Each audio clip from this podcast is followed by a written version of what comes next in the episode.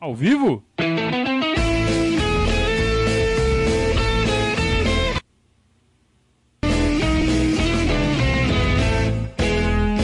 Opa, se tá ao vivo.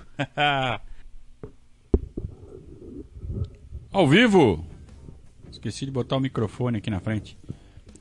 Agora sim. Tá ao vivo ou não? Ao vivo? Saudações ao Viverdes a todos. Eu sou Conrado Cacassi, estamos começando mais um Periscatso, você sabe. Periscatso é aquela live que vai ao vivo até vocês toda segunda e toda quinta-feira aqui no nosso canal do YouTube. Deixe seu likezinho, joinha, né? Thumbs up. É, que mais? É, inscrever, né? Sininho, gongada no sininho. E comentar, né, rapaziada? Legal é comentar, deixar comentário, que daí o YouTube gosta da gente. Comentários.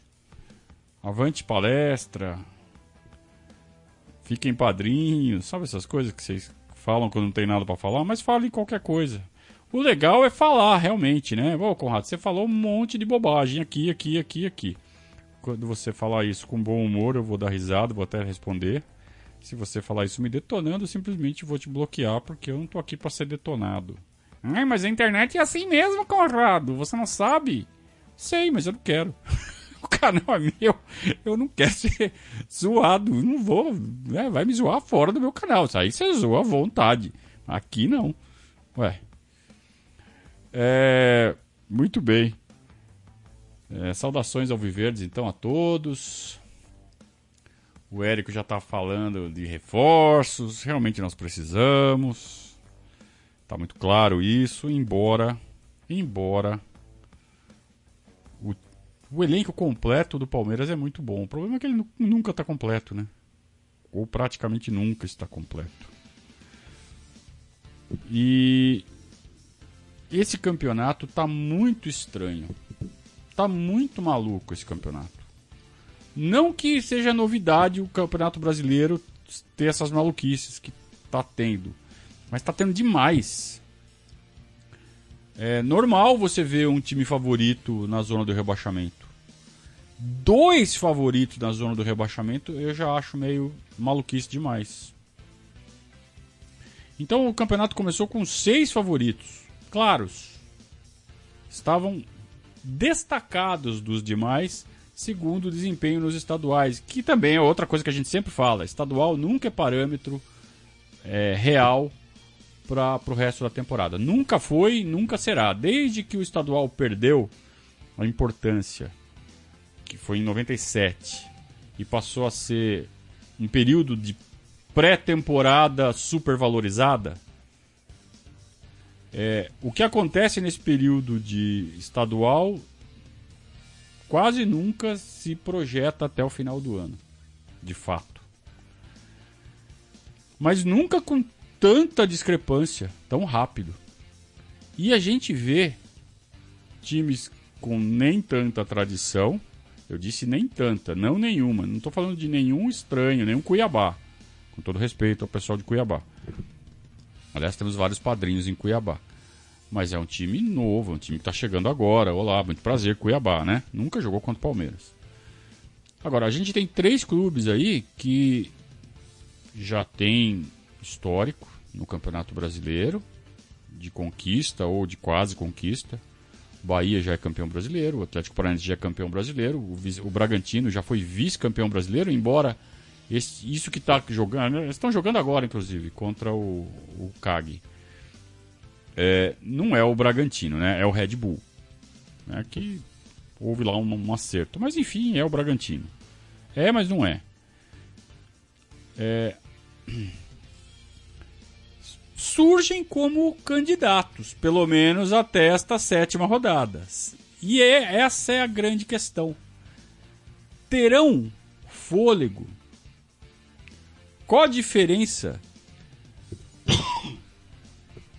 Foi mal. Qual a diferença de grupos como Bragantino, Bahia, para grupo como do Grêmio, como do São Paulo. Por que, que eles estão melhores ou tão melhores? E o São Paulo e o Grêmio? E por que não a gente pode dizer até o Atlético e o, e o Inter?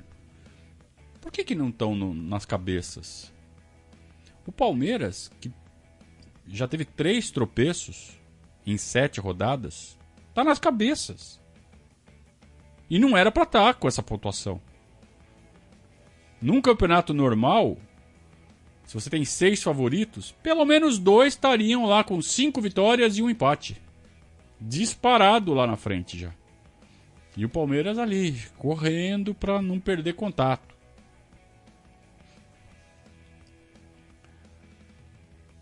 É, e no entanto a gente está a três pontos em, em pontos perdidos do, do, do, mais bem colocado, que não é nenhum dos favoritões. Quer dizer, a, a, o costume faz a gente olhar para a tabela e falar: ah, Atlético Paranaense, Bragantino, Bahia. Ah, vão cair. Né? Não, não vão ficar aí. Como aconteceu, vocês vão se lembrar. Acho que em 2016, o Santa Cruz chegou a liderar o campeonato até a rodada 6 ou 7. Você olhava o Santa Cruz ali no topo da, da tabela, você falava. É time para brigar contra o rebaixamento. O que, que tá fazendo aí na liderança? E de fato, chegou no fim do ano, ou caiu, ou quase caiu. E se não caiu nesse ano, caiu no ano seguinte. É, teve outro campeonato aí que aconteceu a mesma coisa com o esporte. Que você olha e fala assim, não, não vai ficar. Certeza que não vai ficar. A questão é quanto tempo vai durar aqui nessa, no topo. Aí eu olho pro Bragantino, olho pro Atlético Paranaense eu não tenho essa mesma sensação. Eu tenho a sensação que eles podem, não que eles vão, que eles podem ter fôlego para pelo menos virar o turno ali ainda no, no fazendo graça. Não é um golfinho que dá uma subidinha, faz uma graça e tigum e vai até o fundo de novo. Não me parecem. Me parecem times bem mais consistentes, com jogadores bem interessantes, tanto Bahia quanto Atlético Paranaense, principalmente o Bragantino. Eu estou muito impressionado com alguns jogadores do Bragantino. Eu acho eles muito bons. Um cafezinho?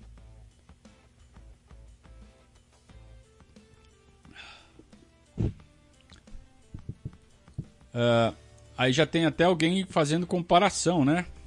Pode ser uma espécie de Leicester brasileiro, Bragantino. Em termos de se enfiar no meio dos grandões e disputar o campeonato, pontos corridos e ir até o fim, pode, cara, pode.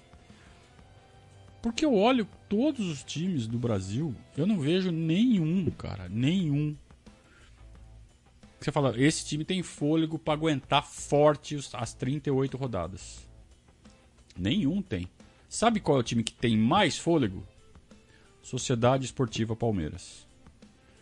Porque de todos é o que tem o elenco mais equilibrado é aquele que se você tirar três ou quatro, as três ou quatro peças que vão entrar, dependendo da função, não vão deixar muito a desejar. Se tirar o lateral esquerdo, por exemplo, dá ruim, como vem acontecendo. Né? Se tirar o melhor da zaga, complica, como vem complicando. Ontem nosso setor defensivo foi um horror. Foi péssimo.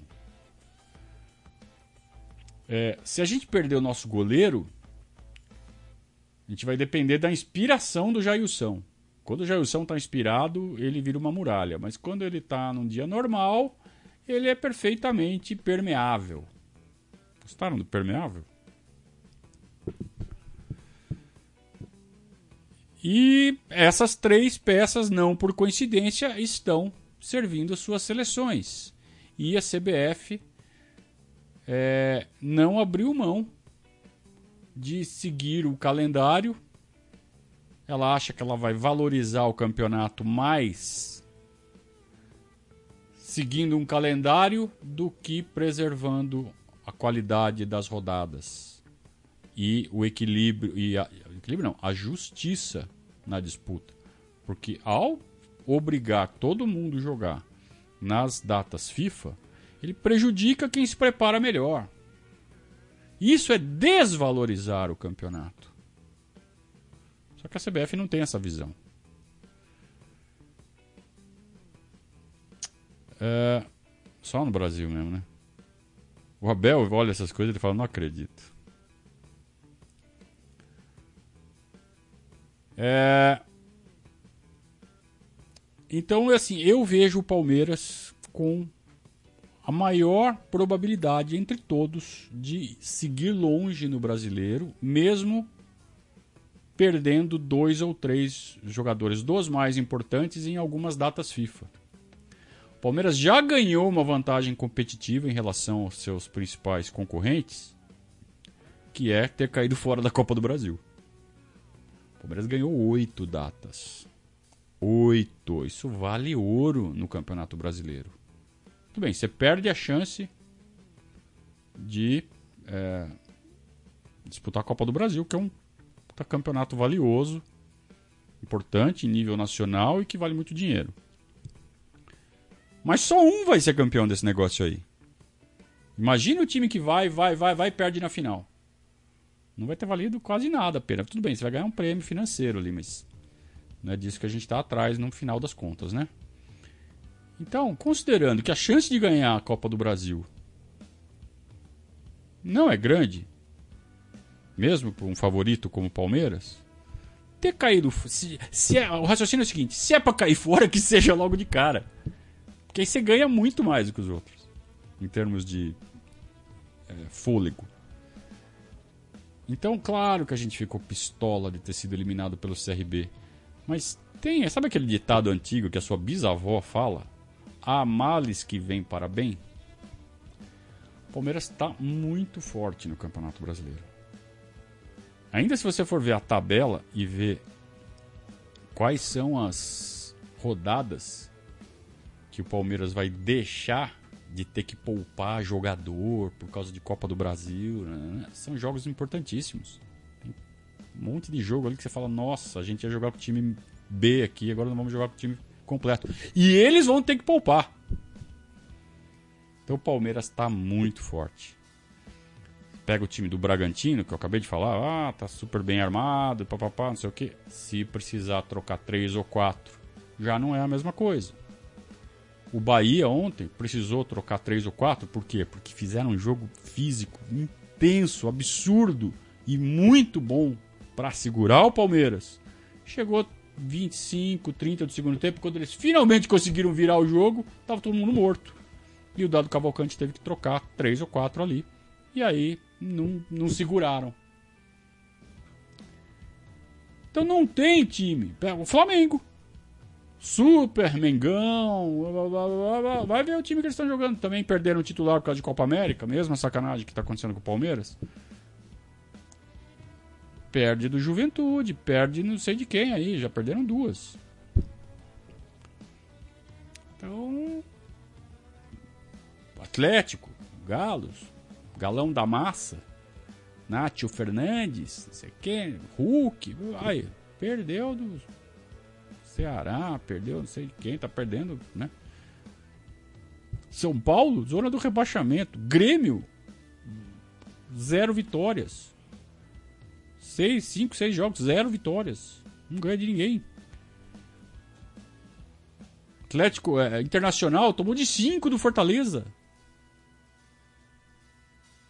Então, peraí. Quem que vai? Quem que vai até o fim desse campeonato. Palmeiras perdeu do Flamengo, Palmeiras perdeu do Bragantino. Assim, você pode falar que foi uma bobagem, né? Uma besteira foi ter empatado com o Corinthians. Mas ainda tem o, o atenuante de, ter, de ser derby, de ser clássico regional. Tudo bem, as partidas que ganhou foi tudo na, na, na ponta do laço também. Mas ganhou. Competiu teve a chance de ganhar e não desperdiçou. Do América, do Bahia e do, do Juventude e da Chape. Tudo timinho. Qual era a obrigação? Tudo timinho não. O Bahia não é timinho. O Bahia é time forte. Mas se você for ver América, Chape, Juventude, timinho. Aliás, os três subiram da Série B. É, é jogo para ganhar, três pontos. Mas o Palmeiras foi lá e ganhou. O Flamengo foi jogar com o Juventude e não ganhou. O Chapecoense andou tirando ponto aí de, de grandão aí, não tirou? O Palmeiras foi lá e ganhou os três pontos. É... Então eu vejo forte. O Palmeiras está forte. A questão é. Eu até acho que o Flamengo vai seguir forte, mas nem tanto. Perde os titulares, perde força. Perdeu o Gerson. Todo mundo sabia que o Gerson era, ao lado do De Arrascaeta, o, o, ponto de equilíbrio. Agora só tem o De Arrascaeta. Imagina se o De Arrascaeta tem uma lesão muscular. Ó, tá sem o cara que tá na seleção do Uruguai. O Flamengo não faz nada. O Flamengo é um time comum. Hoje, hoje esse última semana de junho, o Flamengo é um time comum. Vai voltar o De Arrascaeta? Vai. Vai voltar os caras da seleção brasileira? Vão. É, vai ser mais forte do que está aqui? Claro que vai. Mas esses caras também se lesionam, também vão ser suspensos. E aí? Time comum, vai perder ponto. E vão ter que jogar a Copa do Brasil. E o Palmeiras não tem. Tamo forte, gente. Tamo forte. Muito bem, Conrado. Você está falando que a gente está forte, que a gente é favorito ao título. Favorito não. Nós somos sérios candidatos. Favorito deixa para os outros. Mas onde você quer chegar com isso? Eu vou falar onde eu quero chegar com isso, mas antes eu vou dar um recado para vocês. Recado que eu quero dar é para você ligar para a dona Virgínia da Conduta Contábil e falar: Dona Virgínia, eu tenho aqui o meu negócio, eu tenho aqui meu consultório, eu tenho aqui meu escritório eu preciso de ajuda para organizar esta bagunça aqui. Porque eu não estou dando conta. Estou fazendo tudo errado. O primeiro passo é você ver que você está fazendo tudo errado. Né? Que você está deixando de fazer coisas que deveriam estar sendo feitas, que você está empurrando com a barriga. Por que, que você faz isso? Porque você quer se meter a fazer e você não sabe. Então você, ah, depois amanhã eu faço. Aí você joga isso aí pro dia seguinte, né? E vai jogando, e vai jogando, e vai jogando. E, num, e nunca faz. Para com isso, velho.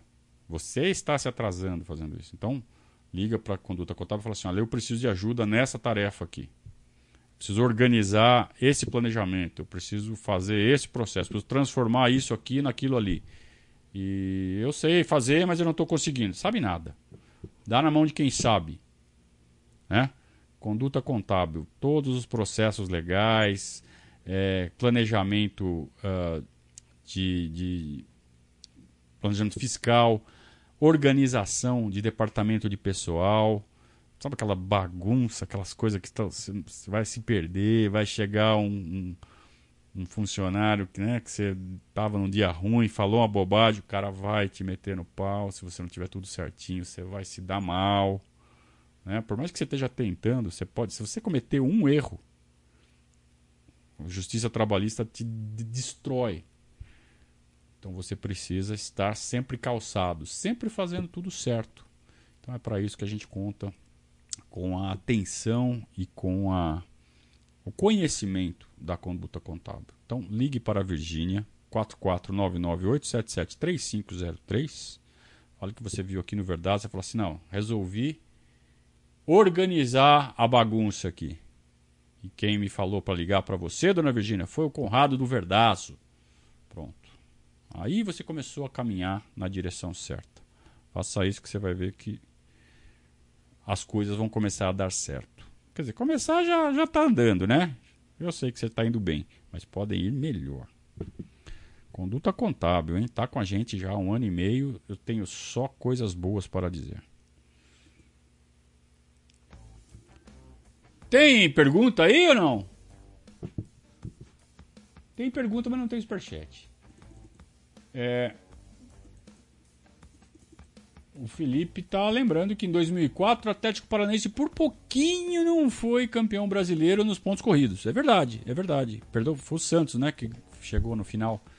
É, eles deram uma amarelada no, no, na reta final, né? Não foi isso? Na reta final ali, nos últimos quatro jogos ali, eles deram uma pipocada. Mas chegaram fortes, sim. Chegaram fortes. Mas eu também me lembro que nessa época o futebol brasileiro tinha um nível bem mais baixo. Era nivelado bem mais por baixo, era muito mais amador, né? Os times brasileiros eram bem fraquinhos nos anos 2000. Acho que foi as piores épocas do futebol brasileiro como um todo, né? O primeiro primeira metade dos anos 2000, como eram os times eram ruins. Que, contraste com os anos 90, onde só tinha time bom, só tinha craque, né? Anos 80 também. Anos 80 e anos 90 foram tão legais. É, anos 70 também, anos 60 também. Futebol brasileiro até os anos, até os anos 90. É, futebol, em geral, futebol do século 20 foi maravilhoso né? amador, raiz, bacana. É, e competia com outros países é, até em vantagem, porque não havia tanta tecnologia, não havia tanto estudo, não havia tanta ciência, e era muito mais no improviso e no talento. Aí o Brasil ainda mandava. Quando a ciência entrou para valer, quando o conhecimento, estudo, trabalho começou a a falar alto, o Brasil, ó, ladeira abaixo. Ainda sobreviveu porque produziu monstros talentosíssimos. Né? Então a gente tinha uma seleção gigantesca na mão do Filipão, por exemplo, em 2002. Tudo com gente que jogava fora do país, né? Os grandes gênios da década de 90, tudo fora do país. Então, os R's, né? Rivaldo, Ronaldo, Romário, destruíram, né? O Romário ficou, mas eram, ainda eram dos monstros é, Ronaldinho, né? O Gaúcho. Mas tudo jogando fora, né? O Campeonato Brasileiro era muito fraco, muito, muito fraco. É, e aí, nesse cenário, o Atlético Paranaense não só ganhou um, ainda na época do mata-mata, como quase ganhou outro no, nos pontos corridos, mas aí acabou sendo superado pelo Santos. O Palmeiras ficou forte nesse campeonato até umas 10 rodadas pro final. Começou muito forte, chegou a liderar. Wagner Love artilheiro. Aí o Mustafa vendeu o Wagner Love a preço de banana e aí a gente sabe o que aconteceu no final. Fizemos um rápido passeio aqui pela pela história, né? Zé Matheus disse que o sucesso do Bragantino mostra a potência da sua franquia. Franquia? Não é uma franquia. Né? Não, você está confundindo um pouco os conceitos, né? misturando aí o esporte americano. Não é franquia, não tem nada a ver com franquia. Pedro Matias, olha a pergunta dele aqui. Conrado, como você avalia as razões para a evolução do Scarpa diante do esquema tático do time? Sempre achei ele um meia completo, estamos vendo isso agora. Ele nunca teve a chance de jogar por dentro no Palmeiras, só agora. Então ele conquistou a confiança do Abel, se sacrificando num momento ali de maior necessidade. Se ofereceu para jogar de lateral esquerdo. Ele é inteligente, né, cara? Ele, come traquinas com leite condensado, mas ele é inteligente. Entenderam a ironia da frase? É, ele percebeu que antes de querer impor algo que ele não conseguiu com o Roger, com o Filipão, com o Mano, com o Lucha, que é jogar por dentro, que é por onde ele gosta de jogar, ele tinha que conquistar a confiança. Ele entendeu, ele, ele fez a leitura de com quem eu estou lidando, o Abel. Ele falou assim: não, se eu fizer um sacrifício aqui, esse cara vai me valorizar. Claro que não era garantia de nada, mas ele falou, perdido por perdido truco. Ele quase saiu, né? Ele chegou a negociar de forma avançada para sair do país. Para deixar o Palmeiras. Falou assim, ó, aqui eu não vou conseguir jogar onde eu preciso. E uma vez que ele conquistou a confiança do Abel, aí ele começou a mostrar nos treinos de alguma forma. E aí a gente não está lá nos treinos para saber como foi esse, esse processo. Mas ele convenceu o Abel que ele tinha que ser o 10 e que ele tem que jogar por dentro. Mas aí tem outro problema que é o Veiga, que estava jogando muito bem. E ele convenceu o Abel que a melhor forma das coisas acontecerem era com o Veiga dando apoio ao Scarpa vindo de trás, jogando de 8. Que é o que o Veiga tá fazendo hoje. E o Veiga topou. Eu não sei se eles conversaram antes. Pode até ter sido isso. Um chegou no outro e falou assim: Puta, e se a gente fizer assim? O que, que você acha? Rola jogo? E aí de repente os dois chegaram no Abel e trocaram essa ideia. É, eu não sei se foi do Abel de cima para baixo. Não sei. Não sei como.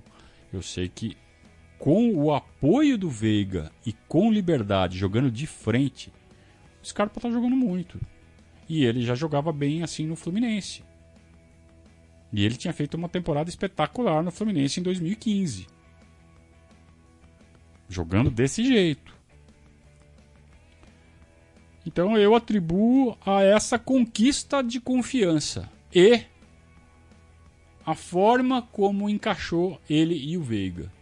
Tem pouca gente falando que o Veiga tá vindo por trás do Scarpa. E vejam como nasceu o terceiro gol ontem. Você não vê nenhum comentarista falando isso. É, eu, eu fico até espantado, às vezes, com o analfabetismo tático desses caras. A única coisa que a gente vê eles falando é porque o Palmeiras é muito frágil taticamente e vive de suas individualidades. Puta, enxerga o jogo, cara. Enxerga o jogo. Tudo bem que a gente tá vendo tudo pela TV, ninguém tá no estádio, mas dá pra ver, meu. Dá pra ver. Será que é só analfabetismo tem um pouquinho de má vontade? Eu não sei. Eu quero crer que seja só analfabetismo mesmo. Mas é, é isso, Pedro. Eu, eu vejo essa essa conquista do Scarpa. Jogar pelo meio e ter o apoio do Veiga. E o comportamento do Veiga, tipo, de abrir mão de ser o 10, que ele estava sendo e não estava indo mal, para ser o 8. Ele falou assim: tá dando bom agora, mas pode dar melhor ainda se eu fizer o 8 e o Scarpa ficar de 10. E tá dando. Tá dando muito bom. É verdade que quando o adversário do Palmeiras é alguém que requer um pouco mais de cuidados defensivos, o Abel opta por colocar dois volantes. Como aconteceu ontem. Ele estudou o Bahia e falou assim: o toque de, do meio-campo do Bahia é muito mais intenso. Eu não posso jogar só com um volante, que ele vai ficar perdidão ali. Então ele botou os dois Danilos ali. Não deu nada certo. Né? É, e também não. Os, os, é que os dois jogaram muito mal, né? Aí, como é que você. Com os dois volantes, numa tarde, uma noite ruim, como é como é que você quer que funcione, né? Não funciona nem defensivamente nem ofensivamente. Os dois volantes jogando mal. Então, quando uh, muda, quando ele coloca o Patrick e o Zé Rafael, aí as coisas começam a acontecer. Né? É... Então, é toda uma, uma, uma convergência aí de, de situações. Aliás, é uma coisa que eu sempre falo aqui para vocês no futebol. Eu enxergo assim é muito difícil você atribuir a razão de qualquer coisa a uma coisa só. É sempre uma convergência. É, são sempre fatores que juntos acabam dando certo.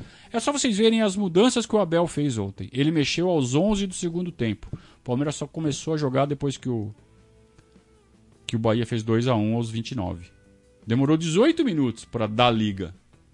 O que, que aconteceu?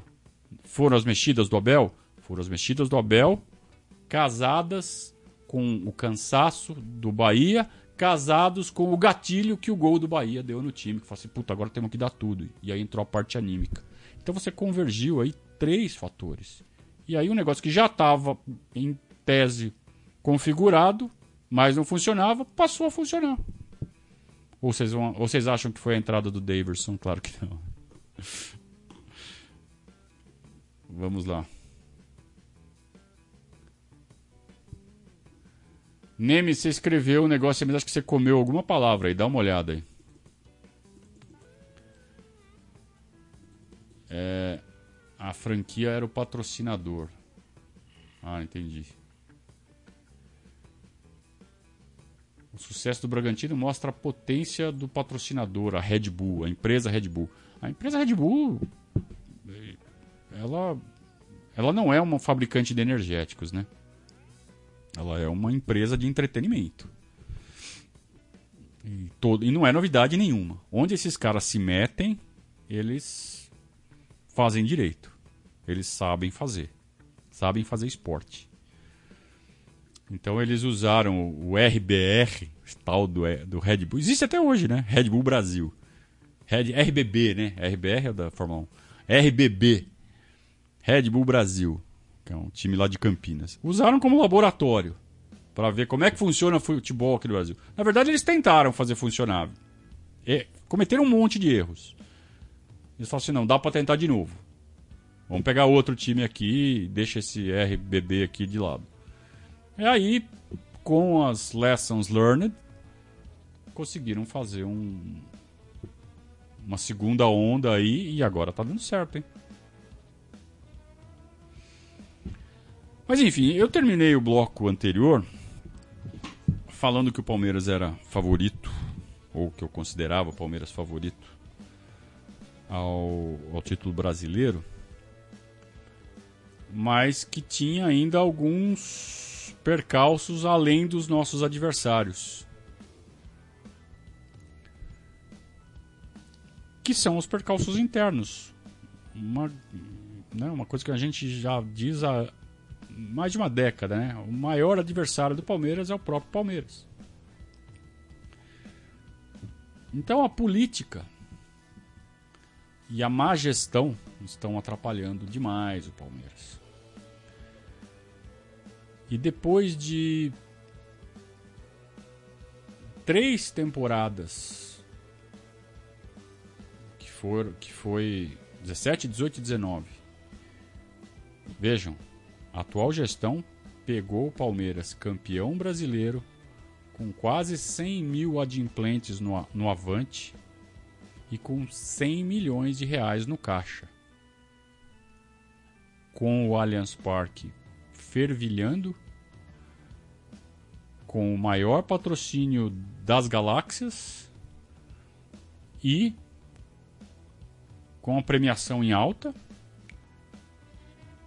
com tudo para despontar.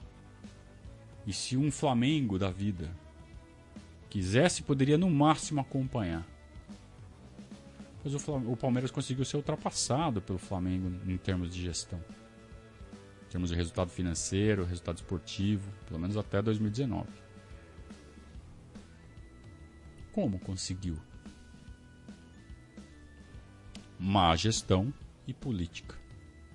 As razões eu já falei dúzias de vezes por aqui, né? Não vou ficar repetindo. E esse desequilíbrio se refletiu com a, a pandemia. Então o Palmeiras precisava de uma temporada de respiro para continuar faturando com bilheteria, né, etc. E perdeu. Por sorte, consegue é, sobreviver esportivamente graças a uma safra espetacular na base, que não foi por acidente. É. O trabalho para que isso acontecesse vinha sendo feito pelo menos 6, 7 anos. Então foi natural que esses frutos acontecessem. Só que de repente a, solução para tudo virou a base. E aí viram que a fonte secou. Começaram a colocar grandes jogadores da base, seleção brasileira de base, não sei o que, para jogar e deu pichotada. E assim você queima o menino, além do resultado esportivo ruim. Aconteceu com o Henry. Né? Não pode. É irresponsabilidade fazer isso. Você destrói a carreira de um menino. Então, foi covardia. Sabe? Ah, põe a base aí, põe a base, põe a base. Pô, a base é muito boa, a base, né? Celeiro de craques. Ah, não dá mais para recorrer à base. Olha o exemplo do Benfica. Ele falou lá atrás isso, hein? Antes do Henry errar as vezes que errou. E ele falou, ó, falei no dia tal. Ah, então é o seguinte, vamos começar.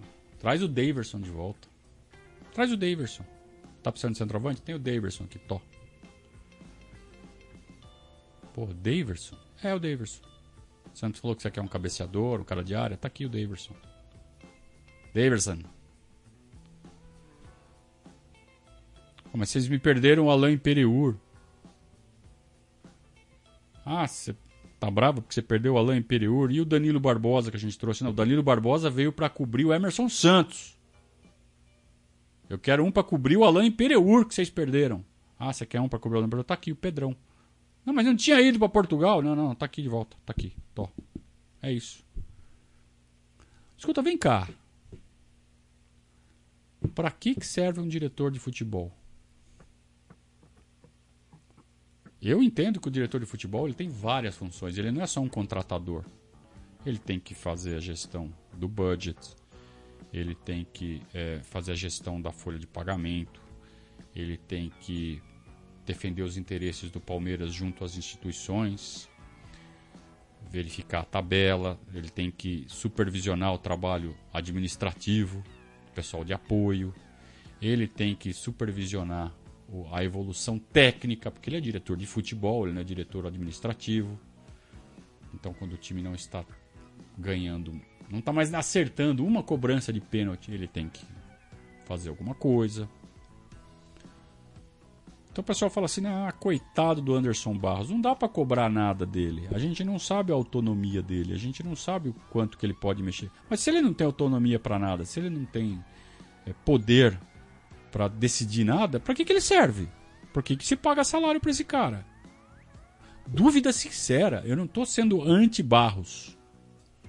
Eu tô sendo, eu tô perguntando para que ele serve. Por que ele recebe um salário? Qual, o que ele faz de fato que justifique o salário que ele recebe? Porque eu não vejo resultado nenhum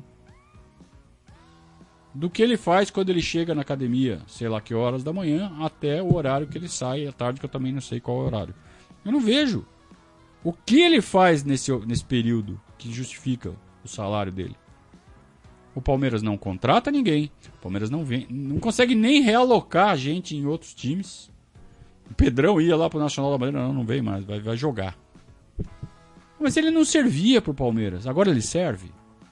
O Daverson não servia pro Palmeiras, agora ele serve. Vem querer me convencer que isso aí é trabalhar pelo time, é reforçar o time. O Palmeiras tá pegando a xepa. Ah, mas tem o Dudu. Puta, o Dudu foi um golpe de sorte tão grande quanto o Abel Ferreira. Porque o contrato tinha sido feito. Bastava lá o shake do Qatar falar assim: meu, 6 milhões de dólares para ficar com o Dudu? Tá pago. É bara, é dinheiro de pinga. Quem que não pagaria 6 milhões de dólares para ter o Dudu? Que a escolha em maio foi essa.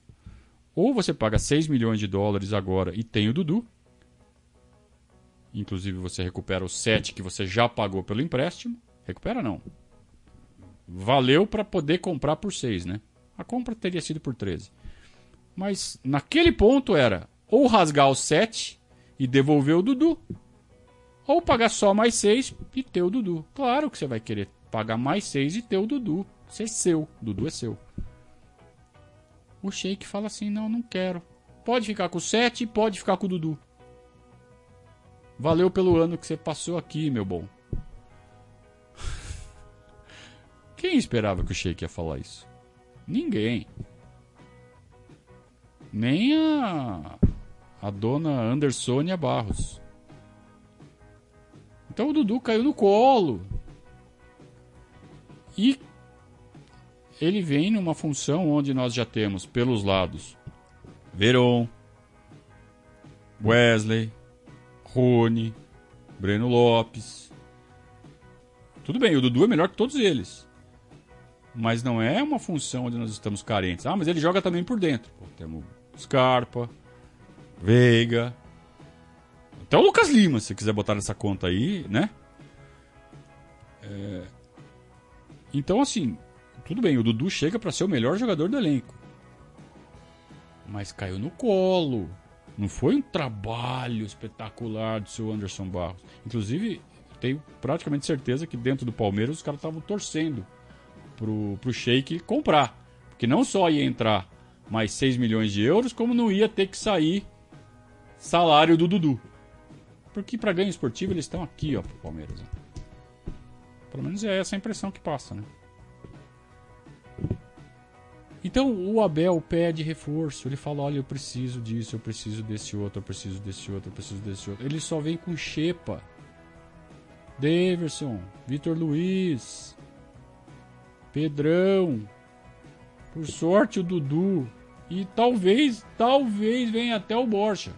Talvez. Sabe-se lá o que vai acontecer nessa situação do Borja aí. Mas contratação mesmo, sabe? Vou lá no mercado, vou trazer um jogador para resolver. É, mas tem que ter responsabilidade. Então, tem que ter responsabilidade. Sabe o que é responsabilidade? É manter o caixa do clube saudável para reforçar quando necessário. Essa é a responsabilidade que um mandatário de um clube de futebol de ponta tem que ter. Falar que não vai contratar jogador para ser responsável é papo de Mustafa. Tem que ter responsabilidade. Mas olha o caixa como foi vilipendiado nesses anos. Pegou o caixa com 100 milhões, evaporou. E agora não tem. Sabe qual seria uma, uma saída? Além de prospectar o mercado, fazer bons negócios, Fazer aquelas amarrações, ser criativo, como era o Matos. Contrair dívida. Contrair dívidas é uma saída que as empresas, as empresas buscam para se manter competitivas. Se a dívida estiver equacionada, se a dívida for uma dívida saudável, não há problemas em contrair dívida. Ninguém tem obrigação de passar o, o, o, o bastão do clube para o próximo presidente zerado de dívida. Você tem que passar o clube saudável financeiramente. Ó, tá devendo tanto, mas é pagável.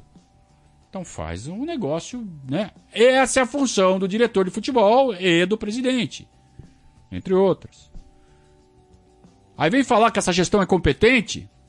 Vem me falar que essa gestão é competente? Vem defender essa gestão? Ah, faça-me um favor. Ah, viramos o jogo contra o Bahia. Quem vem falar que as coisas estão erradas tá, tá com algum problema. Não. Quem tá com problema é quem não tá vendo que tá tudo errado. Esse campeonato tá na nossa mão. Tá todo mundo fudido. O Palmeiras é o que tem o maior potencial para descolar dos outros e não está conseguindo. Pode vir até a conseguir. Mas se o trabalho tivesse sendo feito direito, tava com 21 pontos. Já descolado. Todo mundo falando, segue o líder, segue o líder.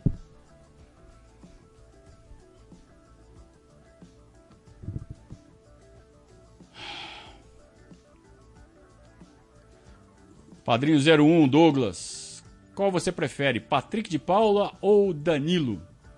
Dá para os dois jogarem juntos, tipo Veiga e Scarpa? Dá para os dois jogarem juntos. Mas não tipo Veiga e Scarpa, né? Eu não entendi essa comparação que você fez.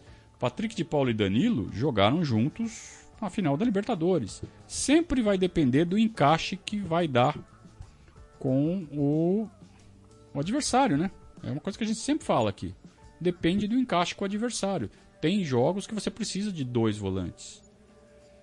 É, e às vezes Patrick e Danilo, que tem mais características de marcação, de ocupação de espaço, tem mais essa essa essa leitura de posicionamento e de jogo mais desenvolvida que o Veiga, por exemplo, que é um cara que pensa muito mais de forma ofensiva é, eles também conseguem fazer essa função do oito apoiador, de chegar na frente. O Veiga é o contrário. O Veiga ele tem o pensamento mais ofensivo, ele consegue fazer ali o cara que ocupa o espaço. Inclusive, eu tenho notado ele mais forte fisicamente de uns meses para cá. Talvez isso esteja sendo trabalhado nele, é uma impressão que eu tenho. Aliás, boa pergunta para o Gabriel fazer, né? Aleatoriamente. O Veiga parece mais forte. Tem sido feito um trabalho físico com ele, para ele chegar um pouco mais de trás para dar apoio ao, ao Scarpa. Né? Uma sugestãozinha aí. É, mas é, eles podem jogar juntos. Agora, se for para jogar com o Veiga, você pode escolher entre Patrick e Danilo. Eu prefiro o Danilo. Eu prefiro o Danilo. O, o, Patrick, eu vejo ele como um cara que é muito mais próximo do que faz o Veiga nessa função de 8. O Danilo é mais um 5-5 mesmo. Um 5 com puta qualidade, né? Só que por outro lado, o Danilo tem uma deficiência que eu ainda tô vendo ele longe de corrigir, que é essa tendência de dar uns passes horizontais arriscadíssimos, mal calculados. Acho sacanagem, Douglas, você pedir para eu escolher entre Douglas, entre, entre Danilo e Patrick. Achei sacanagem. você me botou numa gelada.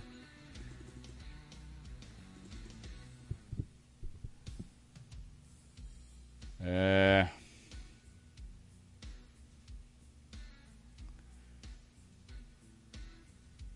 Muito bem, eu quero passar aqui mais um recado aqui para vocês. Aliás, estou atrasado nos recados, hein? Fiquei falando, falando, falando, ó. Ó, WHPH Seguros. Agora é hora de falar sobre a proteção daquilo que mais importa para você. Estou falando de seguros. E a WHPH Seguros e Consórcios é uma empresa com foco nas suas necessidades. Com atendimento de excelência, a WHPH cuida do seu patrimônio para que você fique totalmente tranquilo para aproveitar as boas coisas da vida. A WHPH atende clientes em todo o território nacional e tem parceria com as principais seguradoras do mercado, atuando em todos os ramos de seguros, sejam novas apólices ou renovações, com valores surpreendentemente competitivos. Além de fazer o seu seguro, a WHPH também vai te ajudar a alcançar o sonho de ter uma casa nova, um carro ou uma moto, através do consórcio Porto Seguro. Notem aí o WhatsApp da WHPH Seguros e Consórcios. DDD 11 2311 0600.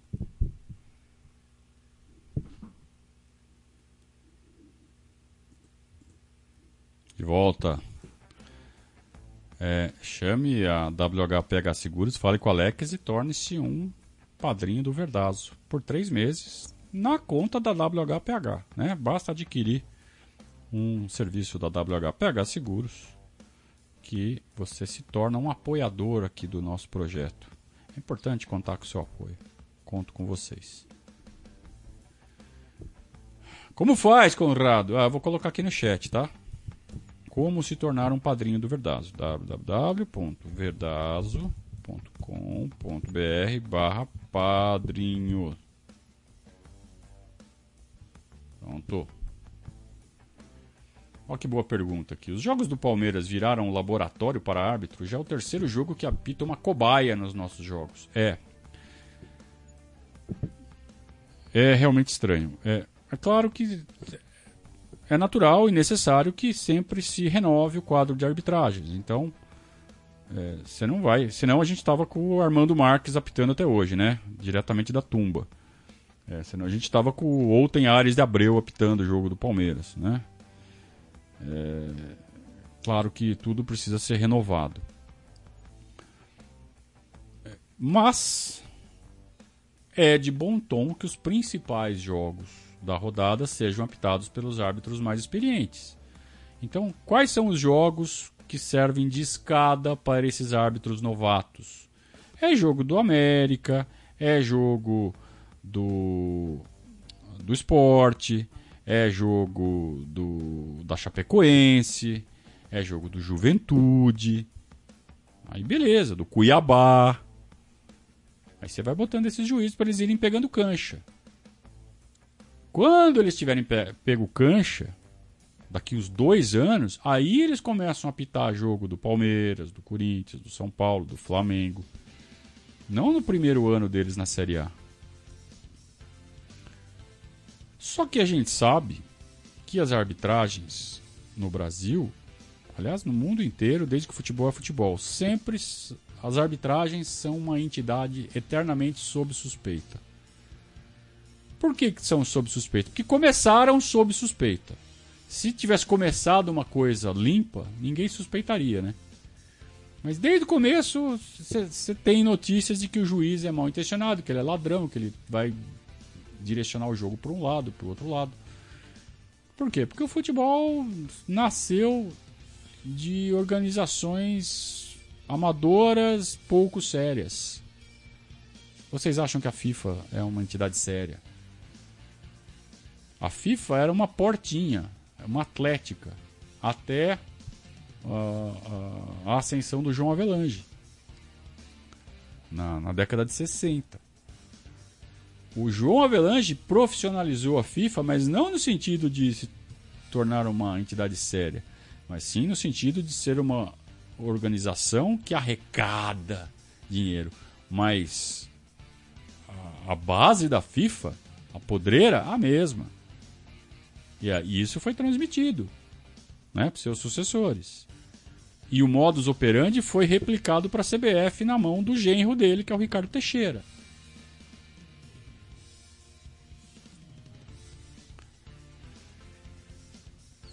Eu estou falando tudo isso para falar das arbitragens. As arbitragens é um dos instrumentos que as organizações de futebol usam para exercer o seu poder.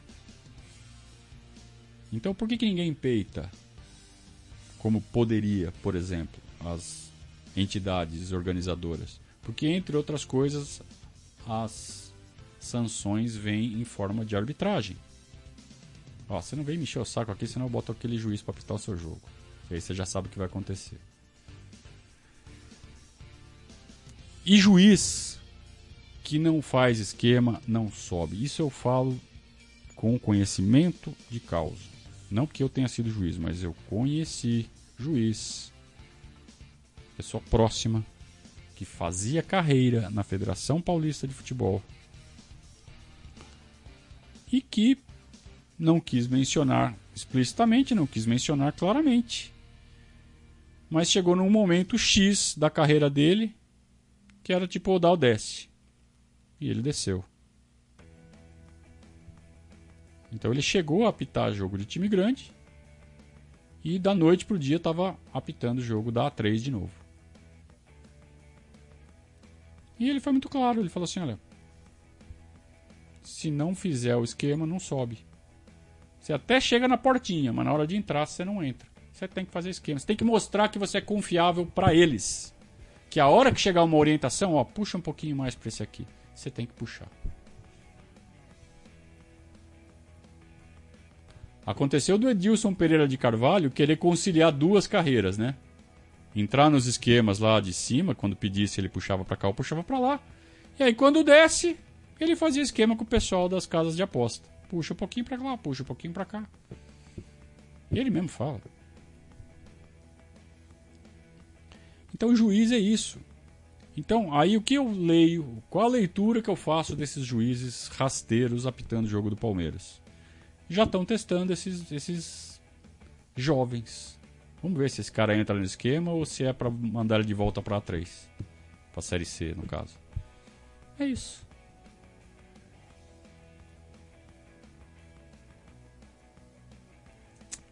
Uh, tem mais recado para passar aqui para vocês. Prestem atenção.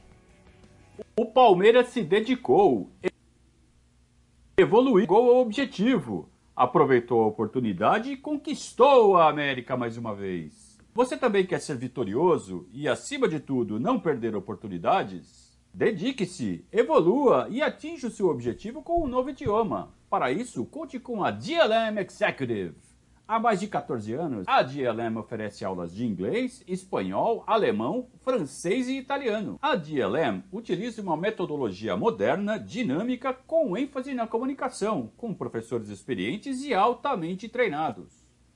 Os cursos da DLM podem ser personalizados de acordo com a sua disponibilidade e budget. E o mais importante, adaptados à sua necessidade. As aulas podem ser online, in company ou in-house individuais ou em grupo. Anote aí o WhatsApp da DLM Executive 11 99 600 3613. Entre em contato agora mesmo para mais informações. Você pode agendar uma aula piloto gratuita. We're back! A DLM Executive. Deixando meu sotaque cada vez mais afiado. Que, que orgulho. Muito bem. Uh, estamos na reta final do nosso Periscatso desta segunda-feira. Uh, o Marcos Saavedra diz que o shake que não quis o Dudu deve ser uma espécie de Maurício dos Shakes. Essa foi boa, hein? Essa foi boa. O Thiago pergunta se não é o momento adequado para o Gabriel Menino ser efetivado como lateral direito. Tiago, o que, que é ser efetivado como lateral direito? Você pega um carimbo e põe na testa dele, lateral direito. Pra que fazer isso? Usa ele como lateral direito quando precisar. Usa ele como volante quando precisar. Usa ele como ponta direita quando precisar. Usa ele como meia armador quando precisar usa ele como lateral esquerdo quando precisar, ele joga em tudo. Você não precisa carimbar a testa dele para fazer nada.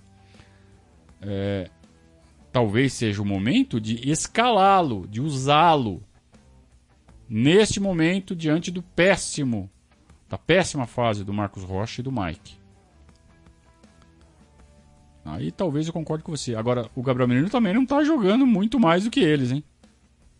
Também vamos combinar, hein?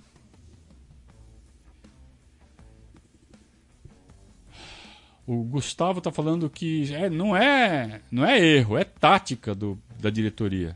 Eles querem um, um diretor exatamente com esse perfil. Que, que não faz nada, que não reclama e que fica ali de máscara, quietinho. Há quem diga, inclusive, que debaixo daquela máscara ele está sempre mastigando, né? Comendo alguma coisa. É...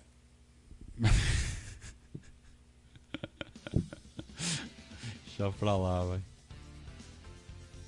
Ô Neme, você fez uma pergunta aqui que eu não entendi e eu pedi pra você explicar melhor, você não explicou. Daqui a pouco acaba o periscato e vai ficar por isso mesmo.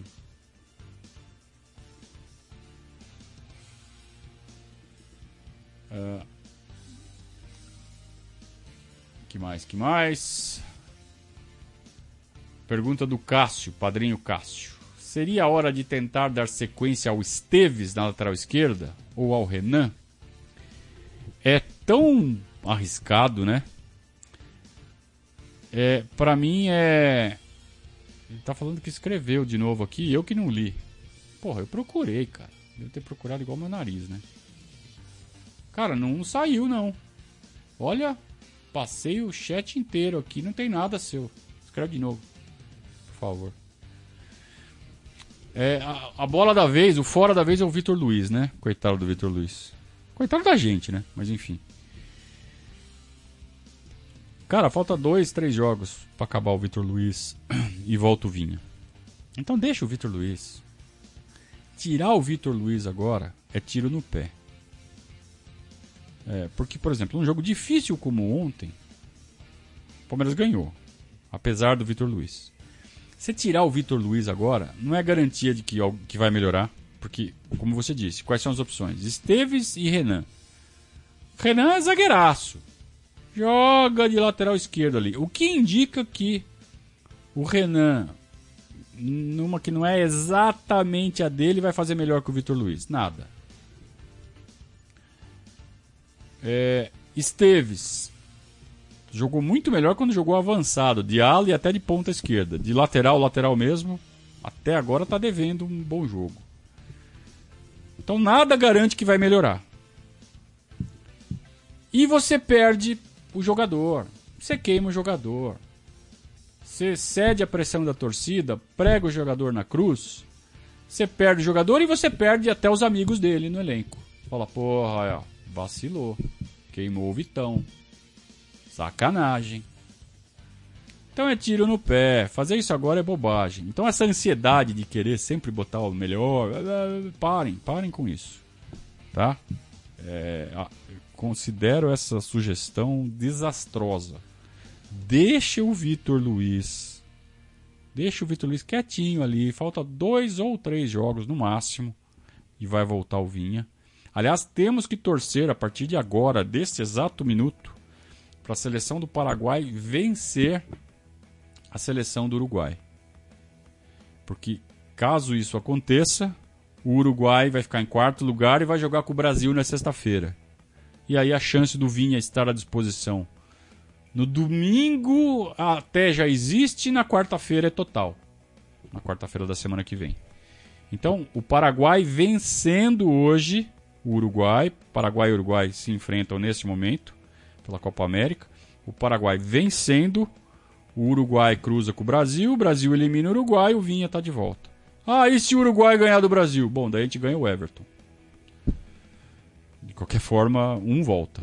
Né? Então é importante que Brasil e Uruguai se enfrentem logo nas quartas de final. Né? Claro, a gente vai torcer para o Paraguai perder também nas quartas de final, seja de quem for, o... e deve ser com a Colômbia até o confronto, a tendência é essa. Colômbia vai ficar em terceiro no, no grupo, Paraguai em segundo. Cruza o terceiro com o segundo.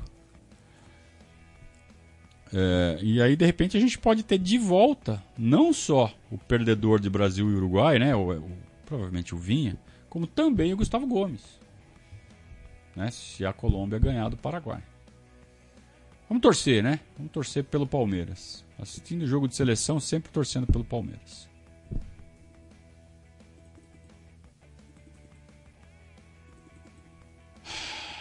Então tá, gente. Neme, vai ficar pra semana que vem, velho. Não rolou.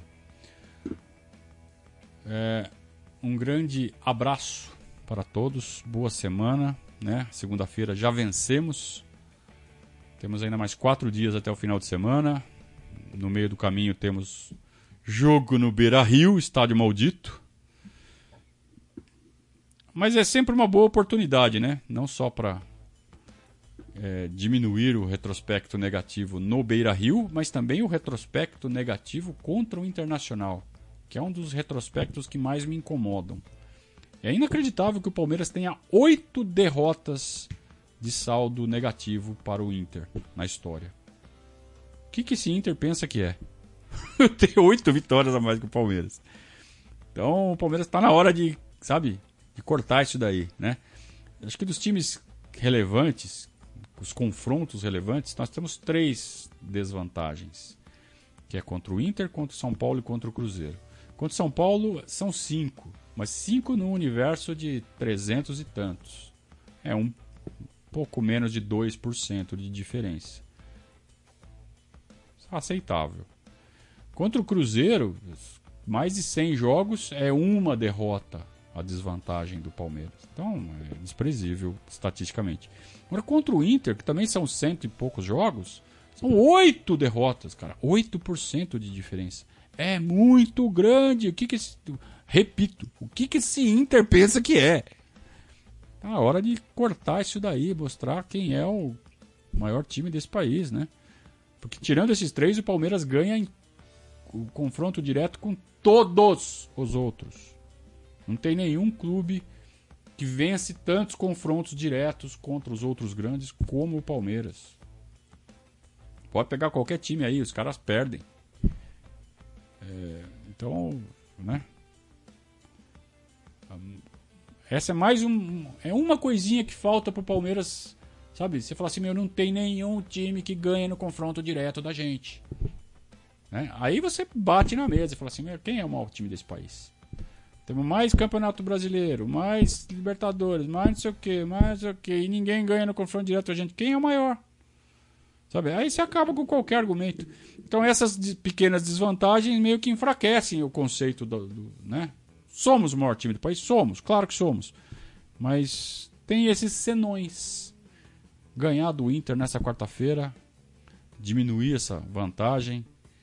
Incômoda, eu admito, fico incomodado. É importante também, além do mais importante de tudo: três pontos no Campeonato Brasileiro para ser campeão brasileiro mais uma vez. Muito bem, turma. Até amanhã às 7 horas com mais um boletim, cada vez melhor o boletim, né, comandado pelo Gabriel Yokota. Cada vez mais dinâmico, cada vez mais completo, cada vez com mais com todas as informações que você, torcedor do Palmeiras, precisa saber. Voltaremos amanhã às 19 horas com o boletim do Verdazo. Boa semana a todos, um grande abraço, saudações ao.